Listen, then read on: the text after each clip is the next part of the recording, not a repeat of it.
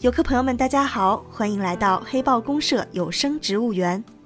今天我们要带您进入的是植物景观学堂，将要与您分享由2012届包子吴仁武提供的植物景观设计浅谈的第三篇群落篇。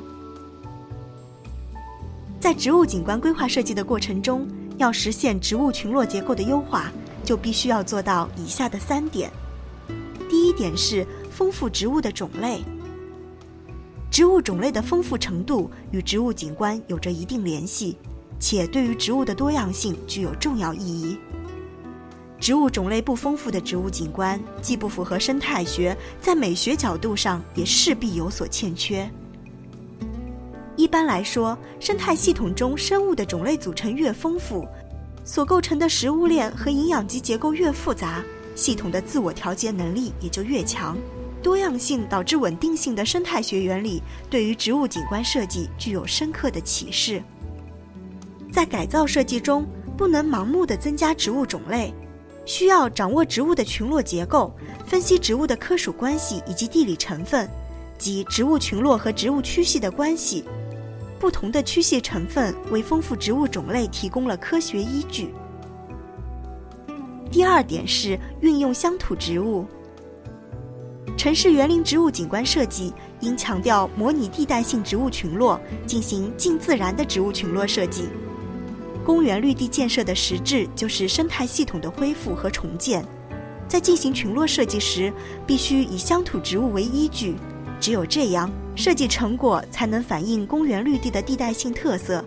形成与本地区气候相适应、相对稳定、结构合理的城市绿地生态系统。在公园绿地建设中，需要大力开发乡土植物资源，在此基础上加强新优园林植物品种的应用推广，并且适当引进适用于本地区生长的野生植物和外来植物。其中包括了已经驯化的国外栽培品种。最后一点是改善垂直结构。中亚热带地带性植被结构属于复层、异林、多种类的森林群落结构，应贯彻以乔木为主题、垂直结构上中下三层植物相结合的原则。在公园绿地植物景观设计中。应充分考虑物种的生态位特征，合理选择植物种类，避免种间直接竞争，形成垂直结构合理、种群稳定的复层群落结构。如地上部分要做到乔木、亚乔木、大灌木、小乔木和草本层的复层结构。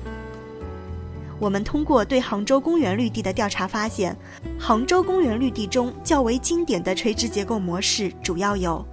上层为乐昌含笑、日本樱花，中层为桂花，下层为吉祥草、郁金香的结构。上层为无患子和广玉兰，中层为鸡爪漆，下层为八角金盘的结构。上层为水杉、池杉、落羽杉和杜英，中层为美人茶和鸡爪漆，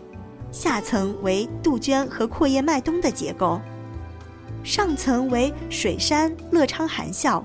中层为鸡爪漆和桂花，下层为沿阶草的结构。上层为马尾松，中层为日本樱花，下层为杜鹃的结构等。从这些植物群落的结构中，我们可以得出，杭州地区的植物景观特色在季象上主要体现在春秋两季，并且结合植物空间的营造，使得园林植物景观较为丰富多彩。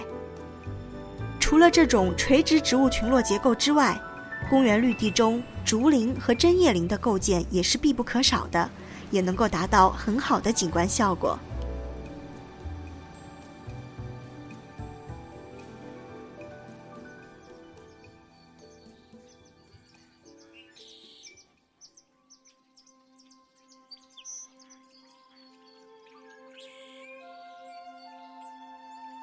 至此，我们的植物景观设计浅谈这一专题的三篇内容已经全部播送完毕。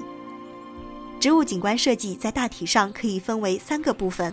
分析植物的时序规律，合理营造植物空间，优化植物的群落结构。希望这个专题的内容可以让大家对植物景观规划设计有初步的认识，并且在今后能够更加深入的学习和研究相关的内容。也希望更多的同行能够参与到植物景观规划设计的实践中，营造出更多优秀的作品。本期的有声植物园就到这里，感谢您的收听。更多精彩内容，欢迎关注黑豹公社微信公众平台和新浪微博，我们期待与您的互动。